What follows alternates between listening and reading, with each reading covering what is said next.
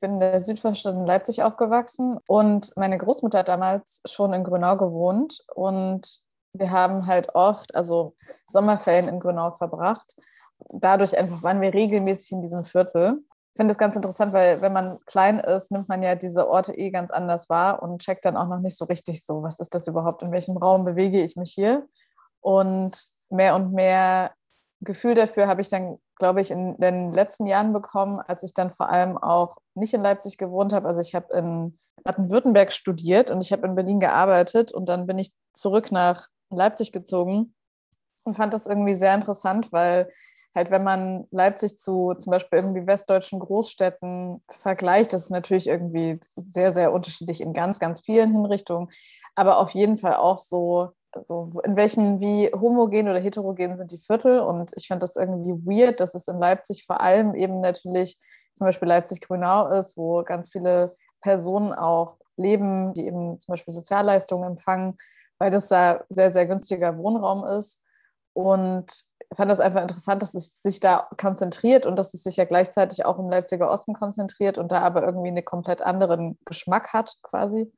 Und habe dann damals im offenen Atelier angefangen zu arbeiten. Das ist so ein Kreativraum, der auch kostenlos ist. Da kann man reinkommen und einfach machen, worauf man Bock hat und fand dann einfach das Viertel jetzt mit diesen, okay, ich habe jetzt, ich bin irgendwie kein Kind mehr, ich kann anders auf dieses Viertel gucken und jetzt fallen mir natürlich auch einfach viel mehr Problembereiche auf. Fand das einfach krass, wie politische Arbeit auf kleinster Ebene in diesem Stadtteil aussieht, aber auch einfach hm, diese Entwicklung irgendwie mitzubekommen und zu sehen, dass da einfach super viel Kultur weggefallen ist und dann natürlich irgendwie im Austausch mit meiner Großmutter dann auch einfach immer wieder ihre Perspektiven zu haben, dass sie eben auch sagt, okay, es, es fällt immer mehr weg. Also so es fängt an bei irgendwelchen Sparkassenfilialen, die nicht mehr in der Nähe sind. Und dann musst du irgendwie extra ins Allee Center fahren, was von ihr tatsächlich ein Stück ist.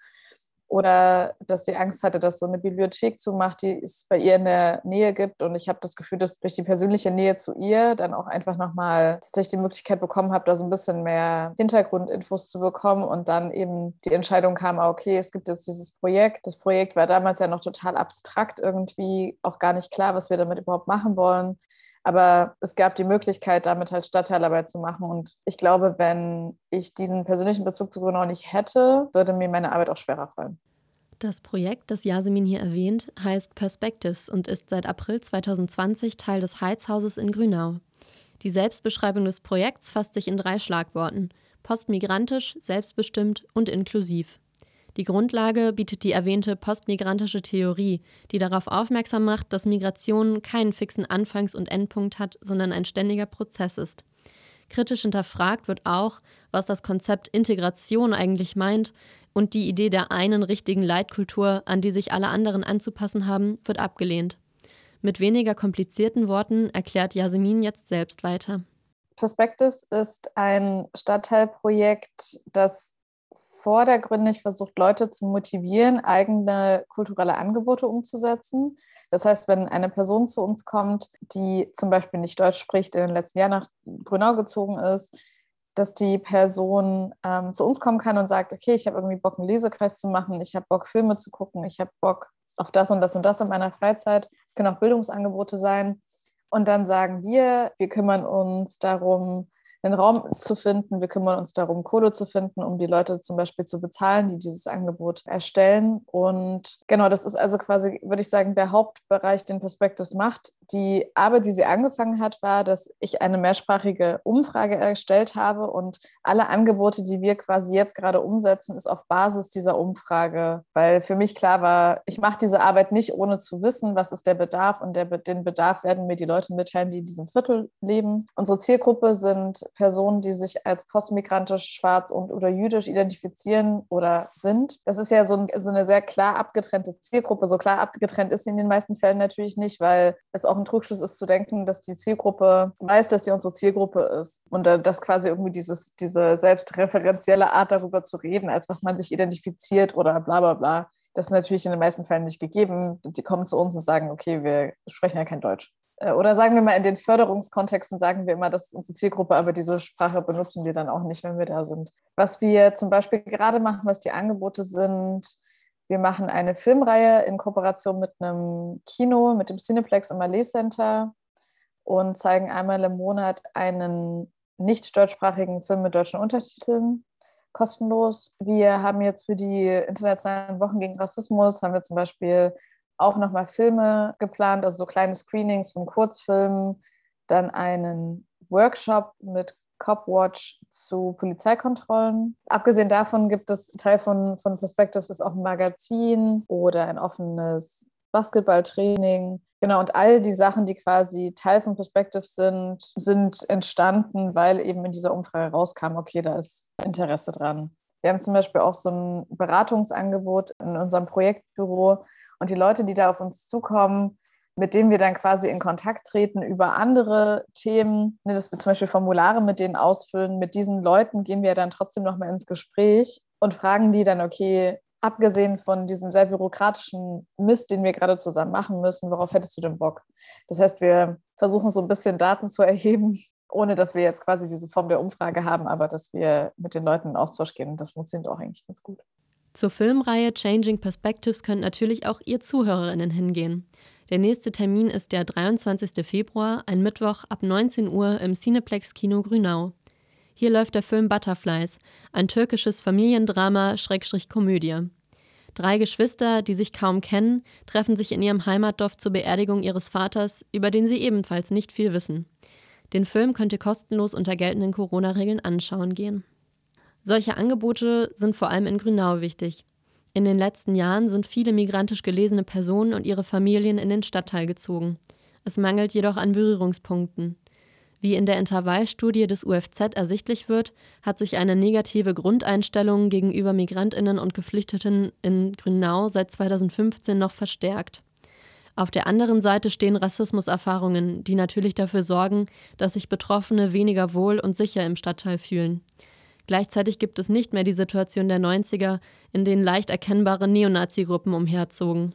Also man muss ja dazu sagen, ich glaube, was das einfach die Faschos damals anders aussahen und viel leichter zu erkennen waren. Das ist jetzt nicht mehr, das folgt jetzt nicht mehr so einem klaren Stereotyp, aber ich würde sagen, dass halt in Grünau tatsächlich diese Neonazi-Szene halt total schlecht aufgearbeitet wurde. Also es gibt auf jeden Fall immer noch Vorfälle, die natürlich zum Beispiel dann eben auch von solchen Dokumentationsplattformen wie Chronik LE aufgelistet werden, die zeigen, okay, es gibt da jetzt irgendwie wieder ein Graffiti, es gibt da, gab da wieder irgendwie eine Person, die was Bestimmtes gerufen hat, es gab irgendwelche Sticker wurden angebracht, also ich glaube, dass das Problem ist, dass die gefühlte Normalität in Grünau ist auf jeden Fall etwas härter, weil eben der Grad an Diversität in dem Viertel nicht dazu beiträgt, dass da irgendeine Begegnung stattfindet. Ich habe eher das Gefühl, dass diese, die Diversität, die jetzt dazugekommen ist, dazu geführt hat, dass Leute, die schon länger in Grünau leben, sich jetzt denken, so, warum bekommen die jetzt eigentlich die neuen Häuser, die neuen Wohnungen und die hören laut Musik oder die machen das und das. Also ich, ich finde das schwierig und ich finde das auch echt ein hohes Konfliktpotenzial und das hat man in den letzten Jahren in Grünau auch gesehen, dass es da einfach immer wieder Vorfälle gab. Und das zeigen tatsächlich ja auch, wie gesagt, die Zahlen der Vorfälle und aber auch, welche Personen zum Beispiel sich an so Beratungsstellen wenden. Und da sind einfach auch immer oft Personen aus Grünau dabei die dann eben erzählen, dass es irgendwelche rassistischen Übergriffe gab. Von daher würde ich sagen, es hat sich in dem Sinne verändert, dass es diverser geworden ist und dass es mehr Angebote gibt. Ich weiß aber nicht, würde jetzt aber nicht sagen, dass sich die Grundstimmung im Viertel verändert hat oder dass es da jetzt irgendwie mehr Akzeptanz oder Toleranz gibt, äh, was auch immer das dann heißt. Genau, unser Projektbüro von Perspectives ist in dem Einkaufszentrum im Allee Center und das ist ein bisschen crazy, weil ich das unterschätzt habe, wie viel man mitbekommt, wenn man in einem Einkaufszentrum arbeitet. Und da sieht man das nochmal. Also das ist schon, das ist schon hart. Also dass Leute zum Beispiel an der Scheibe stehen bleiben und zum Beispiel irgendwie länger auf das Plakat gucken, was mehrsprachig ist, und dann so ein bisschen abschätzig uns angucken. Und das einzige, die einzige Empörung, die stattfindet, findet statt aufgrund von einer Mehrsprachigkeit auf einem Plakat. So, und ich finde, das beschreibt ganz gut die Stimmung.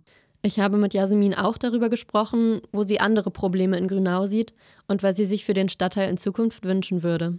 Also ich glaube, dass schon relativ lange gefordert wird, dass die S-Bahn zum Beispiel regelmäßiger fährt. Und das eben auch in Bereichen von so öffentlichen Nahverkehr und dass einfach auf diesen Ebenen irgendwie versucht wird, diesen Stadtteil etwas näher an die anderen Stadtteile ranzubinden. Ich finde, so Grünau hat so manchmal ganz absurd in meinem Kopf so einen Gürtel, obwohl das gar nicht so ist. Aber irgendwie habe ich das Gefühl, dass es so einen Leerlauf gibt zwischen den angrenzenden Stadtteilen. Also, dass es halt nicht so ineinander übergeht. Ich finde, da kann schon von städtischer Seite auf jeden Fall mehr kommen. Und was da jetzt, ob das gerade passiert, kann ich irgendwie nicht einschätzen. Und, und vor allem so dieses dass es keine Ladenstraßen gibt, dass Einzelhandel in den letzten Jahren auch einfach immer wieder schließen musste und so. Ich glaube, das ist eine Tendenz, die dann halt von den GrünauerInnen beobachtet wird und die dann halt dadurch schnell das Gefühl bekommen, okay, wir sind der Stadt eher egal. Das ist total frustrierend, wenn man so lange in die Innenstadt braucht. ich glaube, dann fühlt man sich noch ein bisschen mehr abseits, als man ist.